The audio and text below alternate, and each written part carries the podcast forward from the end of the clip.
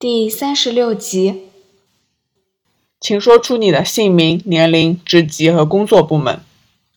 吴芳，四十二岁，一级成教助理，在成教署压线和支援组工作。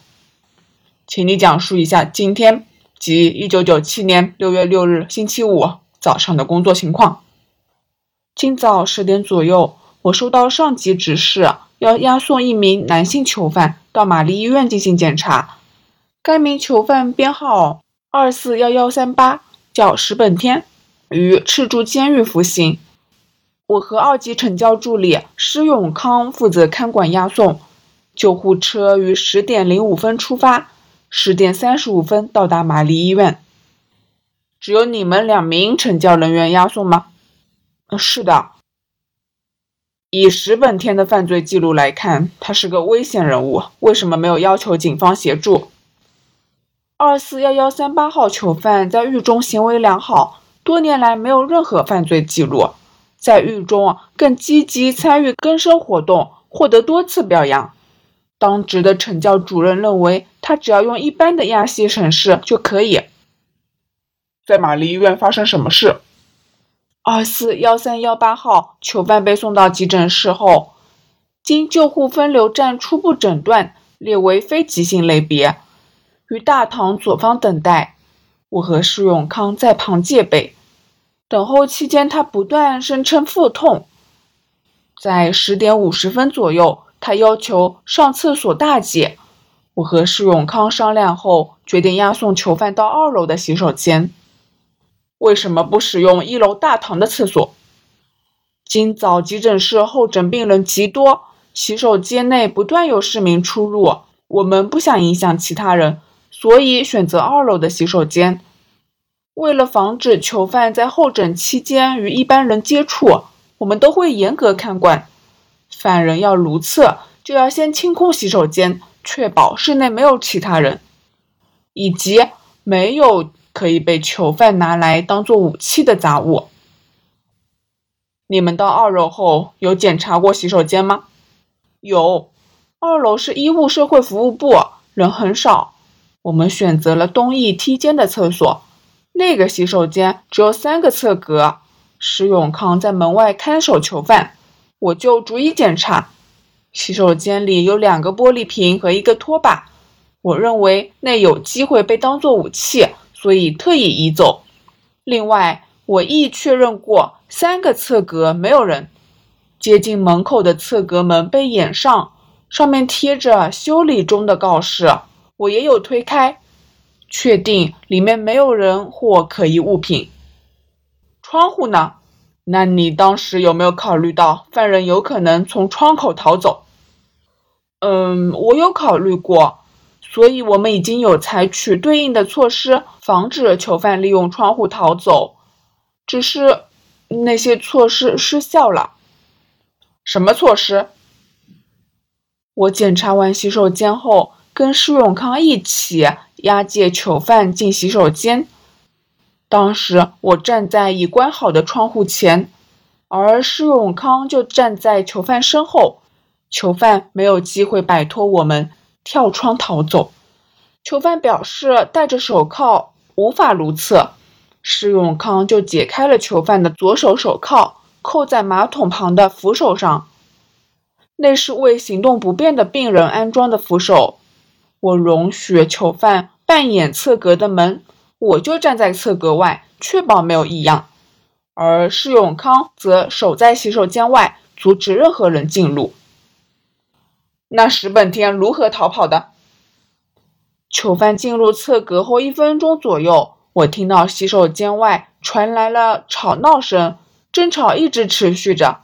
我确认了囚犯人锁在扶手后，就到外面支援。一名长发男子跟施永康发生争执，他似乎因为我们禁止他人使用洗手间而大发雷霆。他指责我们没有权利妨碍他使用洗手间，还想硬闯，我们就出手阻止。我喝止对方，并指出我们正在执行职务，可以控告他妨碍罪，他才停手，一边咒骂一边从梯间离开。这段时间不到一分钟，但是当我回到洗手间时，就发现二四幺三八号囚犯已经解开手铐逃离现场。请你详细说明。我回到洗手间内，首先看到的就是门打开了，空空如也的侧格，然后是敞开的窗户，以及窗前地上的手铐。我连忙奔到窗前，就看到囚犯往远处的一辆白色汽车跑过去。我于是向着窗外大叫示警，不过囚犯没有理会，附近也没有警员或者医院警卫。施永康听到我的叫喊，冲进洗手间，见状就攀上窗沿，叫我从梯间追赶。他扶着窗边跳到外面，我冲出洗手间，沿着楼梯跑到一楼。可是走到大楼外面时，汽车已经离开，施永康站在车道的远处。似乎他追了一段，但徒劳无功。你之后做了什么？我连忙用对讲机向上级报告，并且询问守大门的警卫，查询汽车的车牌。为什么你会离开监视石本天的位置，让他有机可乘？我我我一时大意。我离开时曾确认他仍然扣着手铐。在押送前也搜过身，确保他身上没有收藏任何可以用来开锁的工具。他就是能够抓住我松懈的一刹那，在数十秒间解开手铐，再跳窗逃走。我完全没有考虑到他有这样的判断力和体力。这根发夹是在现场发现的，石本田很可能是利用它来打开手铐。请问你有没有印象？没有，完全没有。我肯定他身上没有藏着东西。押送他之前，就连他口腔内也检查过。那么，这发夹应该是在侧格内他拾到的吧？我我不知道，我有检查过那个侧格，当时我没有察觉任何异样。石本田在押送期间。有没有可疑之处？现在回想，他腹痛是装出来吧？这么说，他的行为一直很可疑。但撇开这点不提，我完全没有留意今早的任务有任何的异样，就连在候诊期间都没有人走近囚犯，或者跟他有眼神接触。请说出你的姓名、年龄、职级和工作部门。我呃，我叫施永康，今年二十五岁，在押解及支援组工作。你的职级是二级成交助理。请你讲一下今天，即一九九七年六月六日星期五早上的工作情况。嗯嗯嗯，早上，今天早上我和方哥收到指示。要押送那个叫石本天的囚犯到玛丽医院。我们在十点多出发，在车上，石本天不断呻吟，好像肚子很痛的样子。方哥是指一级成交助理吴方吗？是是是的。你们几点到达医院？我忘了，大约是十点半左右。之后发生什么事？石本天喊肚痛，要大便，但急诊室塞满人，我们就带他到二楼的南侧。急诊室内好混乱，好像有好些被火灾禁烟呛到的伤者，甚至还有被枪水泼到的人，人多的不得了。在二楼南侧发生什么事？嗯，方哥先检查厕所，确保没有人。没有用来可以当做利器的东西，才让石本天进去。我将石本天锁在扶手上，因为他说双手被手铐铐住了，上不了厕所。你肯定手铐形上锁吗？有有，方哥也可以作证。接着，你和吴芳在厕所看管石本天吗？方哥在厕所里看守，我就负责守门口。但当我站在路口不久，就有一个黑色长发、穿红色 T 恤的男人走过来，想进入洗手间。你阻止他了？当然，我们要防止犯人接触其他人。但那男人很不满，说他也有权使用厕所，骂我滥用职权。我好言相劝，他不听，于是我们吵起来了。我说了几句后，方哥就从厕所走出来。他在陈教署工作了很多年，很懂得处理这种麻烦。我之前押送犯人到医院都没遇到过这种事。结果那男人被吴芳喝退。是的，方哥说可以招来远警将他拘捕。他就摸摸鼻子，一脸不快的走了。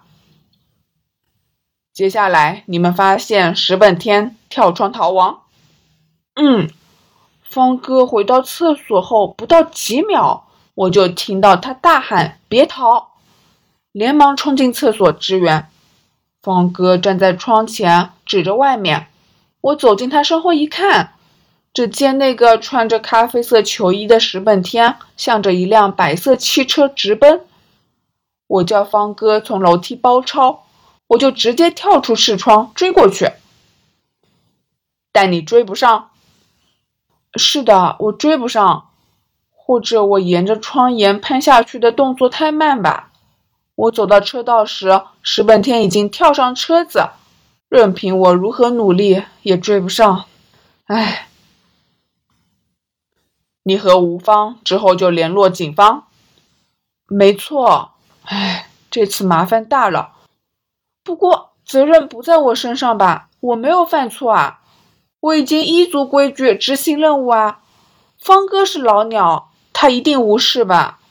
但我只在惩教署工作了几年，长官，你要替我向署方好好说明啊。石先生，我们只是负责调查。惩教署的内部聆讯是你们署方的事，警方无权干涉。哎，但署方会参考警方的调查报告吧？拜托，别把我当成戴罪羔羊，我不想丢掉差事。谈回案件吧，你从窗口追出去时有没有留意手铐在地上？咦啊，好像是，我不太记得了。我们在现场找到这根发卡，你认为石本天用它来开锁吗？是是吧？我不清楚，我只肯定钥匙一直在我身上。署方的手铐并不特别，如果说石本天懂得用发卡开锁，一点也不出奇。